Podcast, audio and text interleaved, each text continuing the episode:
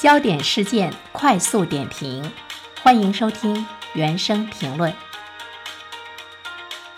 近日，浪潮集团的花式加班标语引发网络热议。这些标语呢，包括“有空就去加班吧，去完成那些我们还未完成的事”，“大家家才是真的家，加班真好”等等。十一月十五日，济南市劳动保障监察支队回应说，将前往浪潮。调查此事，呃，我们都知道浪潮集团它是作为云计算、大数据的一个服务商。这次关于加班引发的讨论呢，对于浪潮来说不是第一次。劳动监察部门去调查此事的时候说呢，如果企业把这些标语落实到规章制度里，那么就违反了现行的劳动保障法律法规。其实我们都知道，对于互联网企业来说，加班。是一件非常正常的事情，已经逐渐的演变成了一种加班的文化，这也是一种几乎流淌在每个互联网公司血液中的文化。但是，我想，任何一个公司，它都不会傻到把这些标语落实到规章制度里。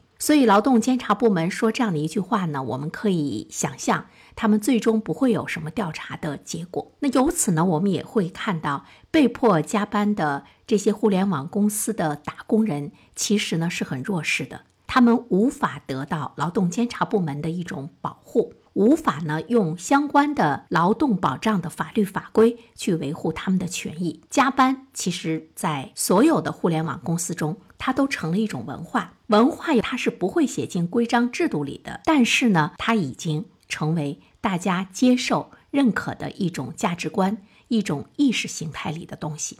大家对日本的加班文化呢是有所耳闻，以至于过劳死成为这种文化的一个显著的特征。所以，我们回头想一下，有网友说，打工人看到这样的标语，直呼救命，和过劳死联系在一起，当然就是比较顺理成章了。为什么我们说加班在互联网公司很常见呢？有一位深圳的网友曾经拍过这样的一张照片：深夜十一点，深圳科技园每座大楼的灯。都是全亮的，所以呢，加班文化是一种几乎流淌在每个互联网公司血液中的文化。但是我们会去想一个问题：为什么我们自己在家里看书或者是工作，也经常到十一二点的时候，你可能会非常开心，没有怨言，因为你觉得你的工作是有效的，你的工作、你的学习对你来说是有收益的。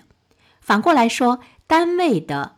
被动式的加班，即便和你的奖金工资有一定的联系，但是也被大多数人所不喜欢。或许呢，在更多的年轻人看来，它是一种无效的劳动。所以说，加班对于我们的员工来说，是不是真的能够使它增值？这个呢，是需要我们的企业去考虑的一件事情。加班真的成为了互联网公司或者是其他一些公司文化的时候，这是一种非常可怕的现象。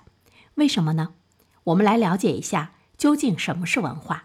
文化它包括世界观、人生观、价值观等具有意识形态性质的部分，又包括自然科学和技术、语言和文字等非意识形态的部分。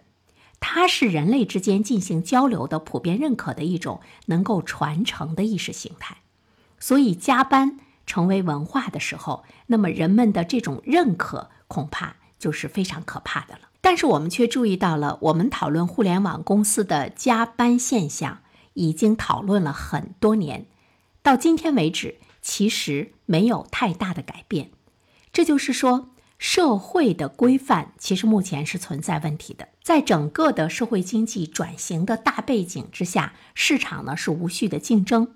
那么我们目前处于社会转型的快速的时期，在这个时候，社会失范。是非常明显的，具体呢就表现为旧的社会规范失去作用，新的社会规范没来得及建立，还没有发挥作用的时候，就出现了规范真空或者是规范混乱的一种社会情形。那现在呢，我们就是处于这种真空和混乱的状态。另外一方面，当然和我们的法治法规不够健全、执法力度欠缺有着紧密的关系。比如就浪潮集团的这件事情。我们注意到，当地的劳动监察部门说，如果企业把这些标语落实到规章制度里，就违反了现行的劳动保障法律法规。其实，这是一句让人啼笑皆非的话。这就说明我们现有的法制法规无法去规范蔓延于互联网公司的这种加班文化。现代文明的国度呢，应该是努力的保障公民的休息和休假的权利。但是在很多劳动者看来，这些法律法规毫无用处，因为劳动者没有与雇主讨价还价的资本。法律条文中的美好权利距离他们是非常的遥远，而所有的资源又似乎掌握在对方的手中。所以，企业劳动法律意识的淡薄是直接导致加班文化蔓延的主要原因。当然，社会舆论对加班的过度褒扬，也许是中国文化中强调事业成功的价值取向。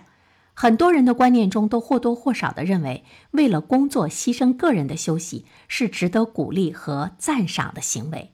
如果加班演变成了一种文化而显得高尚起来，它当然是逍遥于法律约束之外了。所以呢，我觉得在我们今天的社会中，应该建立弱势群体利益表达机制。那么，对于我们打工人，我们如何能有一个非常好的来表达我们自己利益的通道，并且呢，使得这个通道畅通无阻？这是我们今天的社会应该建立起来的一种规范的机制。